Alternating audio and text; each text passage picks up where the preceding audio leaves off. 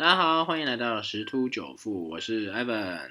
哇，这个昨天欧美表现相当不错，我们来看一下啊，昨天这个德国的这个数据啊，强劲的一个增长，所以让这个啊德德国是收高，那普遍的欧洲也是升收高的一个指数啊。那美国呢啊，这是因为鲍尔好讲话，好它缓解这个通胀的疑虑啊，所以三大指数也是又在啊。收复了这个有跌的就前之前的收复了，然后没有跌的道琼又再创下了一个新高，啊，这个鲍尔这表示啊，通胀可能要三年多的时间才能达到这个呃 FED 美联储的这个目标啊，所以说在这一个期间啊，这个利率基本上是维持目前的一个啊基准不会去改变，所以市场认为这个充分的热钱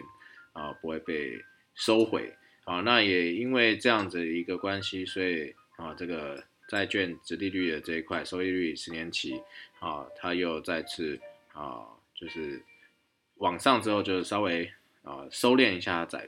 涨幅了。好，但是这样子也造成这个啊黄金就被排挤啊，削弱这个黄金的一个吸引力啊，大家转到这个比较保守的一个债券市场。好，那再就是昨天台股受到乱流啊，因为港股啊。调高印花税，大跌千点了，哦，所以这台股也受到了一点影响，这样子，好，所以就这个看一下今天会不会回升哈，因为这个以汇率的角度来看，啊，昨天 Ivan 有注意到这个盘中的时候汇率已经二十七点八点九上下，不过后来是收回二十八了，因为这个央行还是有出手去干预，然后所以要观察一下这一个汇率的变动，要看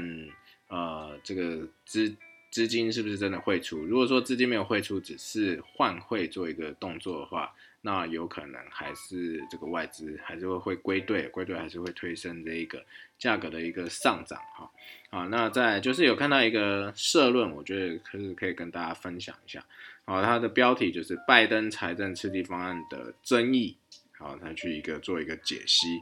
然后这个拜登上台提出这个预算高达一点九兆美元的一个美国救助计划 （American Rescue Plan），然后俗称财政刺激方案啊，规模是相当大，占了这个美国 GDP 的百分之九。它这除了对抗这个 COVID-19 的疫情冲击跟加强这个纾困之外，它也希望能够振兴经济，降低这个失业率啊，协助美国家庭跟企业度过这个危机。啊，其实它这个计划。在参众两院的争议甚大，好，所以说才没有办法很快去过关了。呃，在最早的一个呃新闻是指出，呃，甚至有希望砍到大概剩个三分之一左右。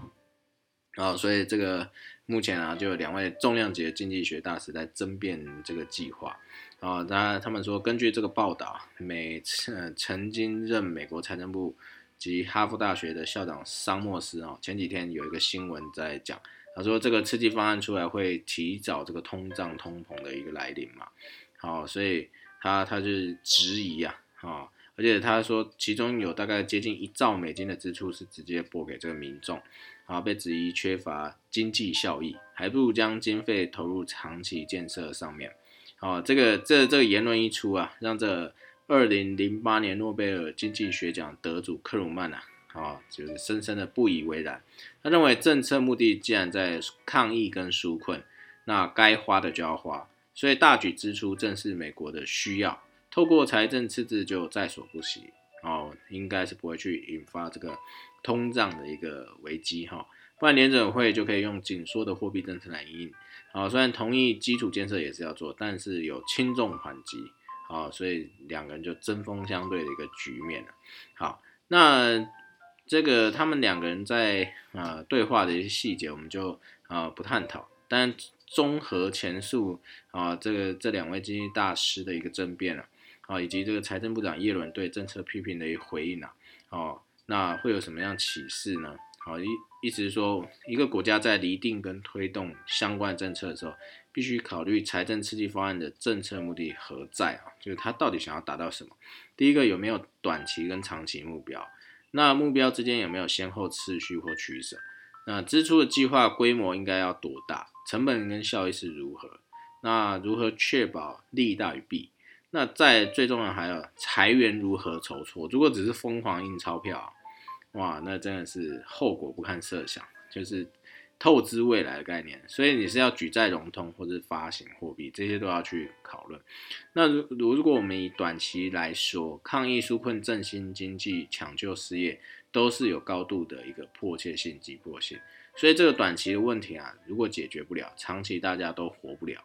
所以在兼顾这个政策推动上的效率性和公平性啊，好，举举例说，这个财政刺激方案中有一半的经费用现金发给民众，有高度的政治可行性。但是如果说民众将钱储蓄起来，或是购买股票，甚至助长炒作，那这意义就不会很大啊。所以说，台湾之前这个振兴券就是这样子，这个三千块振兴券就是不直接发放到。民众的户头，而是强迫民众去消费，哦，其实就是这种道理啊，啊，因为如果你是呃存起来，或者是再去买股票，那其实这个经济的成长是并没有被推动的哈。好，那再就是说，如果是因为现在利率很低，举债成本就是不高，那如果腐烂举债扩大支出啊，所以就会再留子孙，就刚刚前面讲的透支未来。啊，所以目前美国的债务已经累积到 GDP 的百分之一百三了啊，其实等于是债大于资了。好，的意思是说，他现在所有资产去偿还所有债务，其实还是有一个百分之三十的一个 gap。所以这这是美国要去面对一个呃事实哦，不可以轻忽大意。所以他如果透过举债方式调节税收与政府支出的差距啊，啊原本是 OK 的，但是甚至可以增进这个财政融通一个效率性。但是如果长期大量仰赖这个举债融资，呃，来融通这个支出啊，而且没有积极推动税改、增加税收，寅吃卯粮哦，不守财政纪律啊，那就有可能要去讨论一下。那至于透过这个货币供给增加，就是印印钞票来融通政府所需啊，来从事这些旧品教育投资啊，这些计划、基础建设等等哈，啊，当然过多的发货币发行啊，就会。呃，造成物价、股价、房价飙涨，好，所以之前艾文曾经提过啊，这个房价的上涨啊，并不是人为炒作造成的，而是这个货币贬值啊造成的，哦，所以真的不能怪怪这些投资客啦。当然，投资客是有推波助澜的一个效果，可是这重点就是大家都知道，这个新台币越来越薄，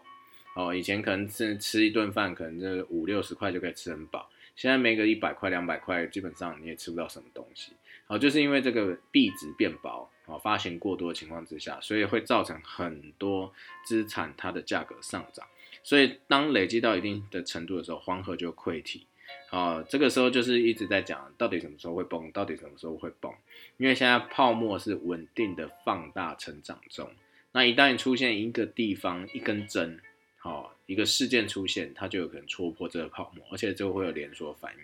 所以，因为这样子，在从以前的九七啦到零八啦等等，SARS 这个就是每大八到十年一个循环。好，每八到十年一个经济重创，然后从谷底攀升。啊，大部分政国家的这个应应措施就是举债、印钞票。那这样子，其实很多国家都是过度去做一个财政支出的一个支出了。那这样的情况就变成是说，这个泡沫就会变越吹越大。所以每一次的这个泡沫爆爆掉的时候，这个影响就非常剧烈。所以，但长期来看啊，如果你拉三十年到五十年来看，这个股票市场就是从左边最低点到右边最高点。啊，当然中间当然一定会有回档，一定会有事件造成一个大幅的拉回，啊，这些，但是透过财政运作都是有机会被救回来的，所以应该是说在嗯再拉回来讲说，在现在这个疫情肆虐跟经济不振的时候，拜登他透过这样大量的举债融通政府支出，啊，已经走上一个难以回避的一个道路了啦，因为他也没有办法了。但是付出的代价应该要尽量减轻。第一个，政府支出经费要用在刀口上；第二个，厘清短期跟目这个长期目标的关系；第三个，必须关注持续性、大规模性啊无限制的 QE 以及举债，甚至发以发行货币来融通政府支出，避免引发通货膨胀问题。还有，他一定要正式赤字融通，再留子孙哦，这不然的话就是会让后面人越来越惨。好，这个呃。这个我想，这个现象是很难避免的，因为以现在这个世世代的一个发展啊，那如何减缓，我觉得是比较可能的。那完全避免掉是不太可能的。好，那我们今天一些新闻分享就到这边，谢谢大家。